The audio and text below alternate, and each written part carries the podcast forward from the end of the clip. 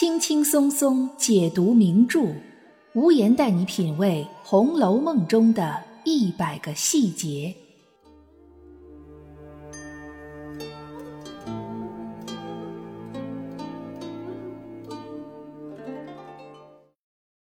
品读细节之美，发现别样红楼。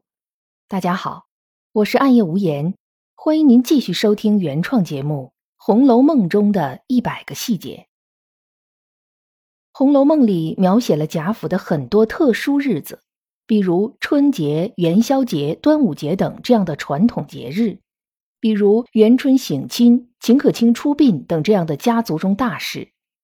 还有一种特殊日子，就是大家的生日。书中重点描写的有贾母的生日、王熙凤的生日、薛宝钗的生日等等，而其中最为特殊的，可以说就是贾宝玉的生日了。这不仅仅是因为贾宝玉在整个贾府以及整部《红楼梦》中的绝对核心地位，也是因为同时在这一天过生日的，其实并不只是贾宝玉一个人，还有薛宝琴、邢岫烟和平儿。关于曹雪芹先生为什么要将这四个人写成是同月同日生，红学爱好者们也是众说纷纭。其中一种说法是。薛宝琴、邢岫烟和平儿都在宝玉的人生故事中占据着非常重要的地位。在我们现在还无法看到的真实大结局里，这三个人必然会和宝玉的命运产生重大瓜葛。还有一种说法源自于怡红院的丫头四儿所说过的那句话：“同月同日生的就是夫妻。”因此，有人推测说，薛宝琴、邢岫烟、平儿将来都会和宝玉有夫妻的缘分。甚至包括已经被撵出贾府的四儿，都还会卷土重来。虽然我们不知道能不能有幸看到曹雪芹先生原笔原意的《红楼梦》真实结局，但以上两种说法稍微一分析，就会发现很难令人信服。本期节目，我们就来依据《红楼梦》前八十回的文本细节，合理分析并推测一下，为什么要安排包括四儿在内的四位女性与宝玉。同月同日生。首先，我们还是先来分析一下刚才我们提到的第二种说法——夫妻说。同月同日生就是夫妻这句话，显然不过是四儿这个聪明伶俐的丫头的一句玩笑话，这成了她被撵出贾府的有力罪证之一。不仅王夫人觉得四儿这句话大胆而轻佻，想必连宝玉本人也并不认同。毕竟，在宝玉那个小心思里，只想和林妹妹做夫妻，其他人充其量也不过是排在袭人后面的储备小妾。有意思的是，宝玉知道自己和薛宝琴、邢岫烟、平儿同一天生日的时候，四儿还并没有被撵出去，还在怡红院混得风生水起。但他那句“同月同日生就是夫妻”的话，恐怕已经说出去了。更是恐怕已经传进了许多人的耳朵里。毕竟荣国府没有不透风的墙，不知道那一段时间的王夫人晚上会不会失眠。平儿是贾琏的人，这倒并不用担心。但是突然有一天，贾府里又多了两个和宝玉同日生的女孩。别忘了，薛宝琴和邢岫烟可是同一天进的贾府，而且薛宝琴还立刻得到了贾母十二分的喜欢。比对黛玉和宝玉还多了两分，以王夫人那种正经该担心的事儿不去担心，本来没什么的事儿却非要视作洪水猛兽的性子，恐怕每天都得给菩萨多上两炷香。好在家里总是还有人明白事理的，贾母尽管极尽宠爱薛宝琴，甚至想为薛宝琴提亲。但贾母在做这些事儿之前，最先做的一件事儿是让王夫人将薛宝琴收为了干女儿，也就是说，薛宝琴成了宝玉的干妹妹。那个时代虽然娶表姐表妹是司空见惯的常事儿，但那个时代的干女儿、干妹妹也同样是货真价实的女儿、妹妹。当年神雕侠杨过胳膊还没断的时候。为了断绝程英和陆无双对自己的爱慕念头，就特意和程英、陆无双结拜为兄妹。重诺守信的古人就是这样，只要结拜认了干亲之后，就要严格遵守当时社会约定俗成的规则，终生把对方当做亲人。贾家、薛家这样的大户人家，则是更加重视这种社会规则。所以，薛宝琴其实从一开始就已经注定和宝玉是没有任何其他关系的。同理，还有邢岫烟。邢岫烟在书里的出现，似乎就是为了嫁给薛科。这一安排也让邢岫烟成了整部《红楼梦》前八十回定亲最快的角色之一，甚至快到宝玉还没来得及和邢岫烟有更多的接触，就要眼看着一颗好好的无价宝珠，马上就要变成一颗鱼眼睛了。当然，薛科是个还不错的婚姻对象，邢岫烟应该没那么快就变化。但是，婚姻这件事儿本身对于宝玉来说是具有相当重要的分水岭意义的。宝玉划分女性类型的时候，一个重要的标准就是是否已婚。这也就意味着，邢岫烟才没出现多久，就和宝玉成为了两个世界里的人。他们两个也很难再有什么其他的瓜葛，更别提什么夫妻了。最后一个同生日的平儿，则无需赘述。宝玉任性归任性，胡闹归胡闹。但他对平儿、香菱这种身份的女孩是只有关心呵护，并无任何其他想法的。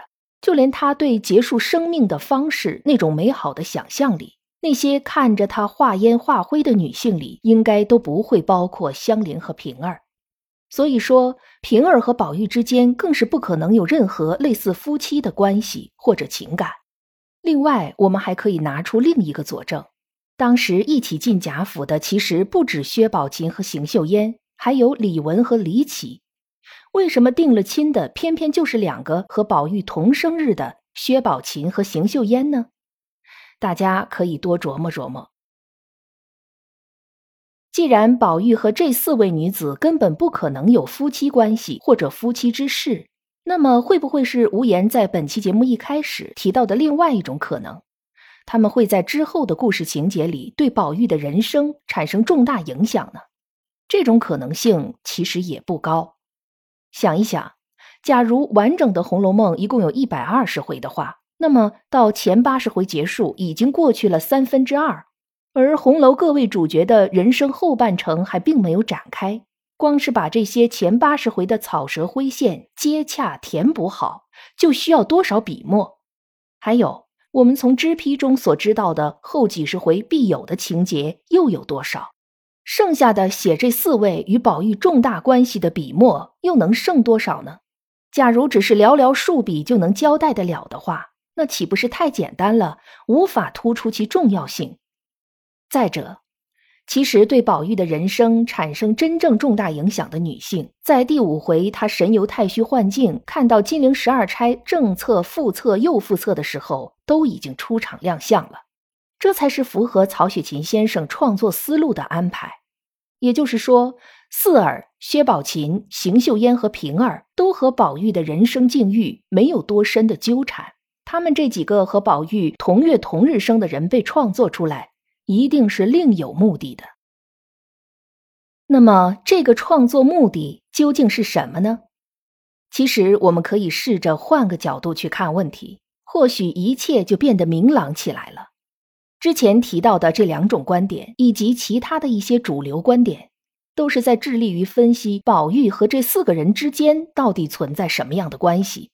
可是，假如我们把宝玉拿掉，单看这四个人。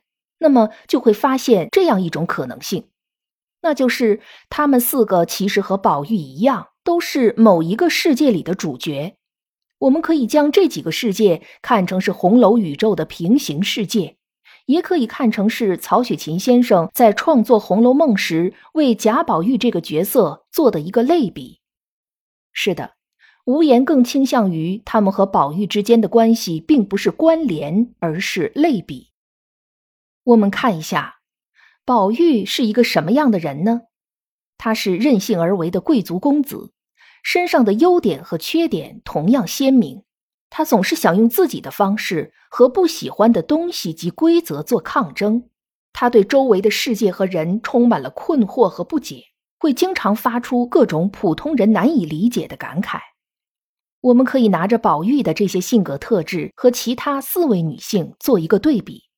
四儿身份卑微，然而为人聪明伶俐。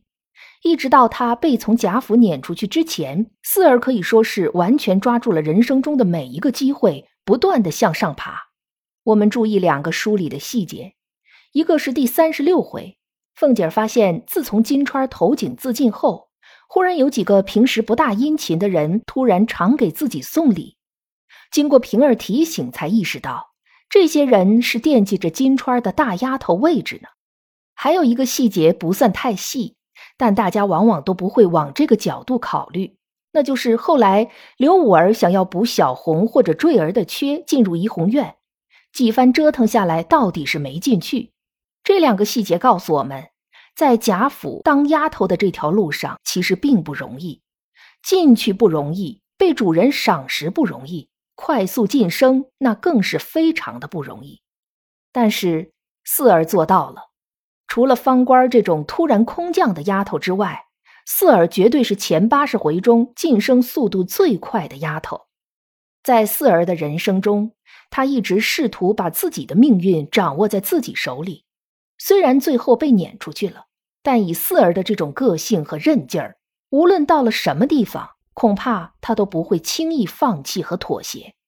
但是那个时代是不会给四儿这样的女孩太多的生存空间的。尽管和宝玉同生日，四儿还是被撵了出去。四儿的人生追求是否是现实的呢？在时代和命运面前，努力和抗争的结果究竟如何呢？随着四儿在贾府的消失，这些问题也留下了大大的问号。邢岫烟和四儿虽然也是同生日，但她的个性几乎和四儿完全相反。她不声不响，不争不抢，不卑不亢，对于生活的重压，几乎都以一种逆来顺受的态度默默承受。但在这种逆来顺受里，我们却看不到一丝的自卑或自怜。同样是同生日，同样是一起入贾府，也同样是令宝玉赞不绝口。薛宝琴能得到贾母连宝玉都舍不得给的拂叶球，而邢岫烟却并无一件碧血的衣服。尽管如此，邢岫烟仍然面色如常地参加贾府众人的各种活动。后来，邢岫烟被许配给薛科为妻。以薛家的实力和薛科的为人，这桩婚姻绝对可以算得上是《红楼梦》中的一桩好姻缘。但此时我们也看不到邢岫烟有多高兴、多喜悦。虽然她见过薛科，两个人彼此也都有点意思，不算是百分百的盲婚哑嫁。但书里说，之所以让邢岫烟决定内心接受这门亲事的，是因为岫烟心中先取中宝钗，然后。方娶薛科，也就是说，邢岫烟是看中了宝钗的人品，然后才进而认可薛科的。这一细节足以说明，邢岫烟虽然寡言少语，行事低调，但他心里自有一笔账，一清二楚。他知道，出身、家庭、父母这些事儿，他是无法选择的，所以他只能承受。婚姻这件事儿，其实他也几乎没有选择的余地。但幸运的是，权衡的结果还是利大于弊的。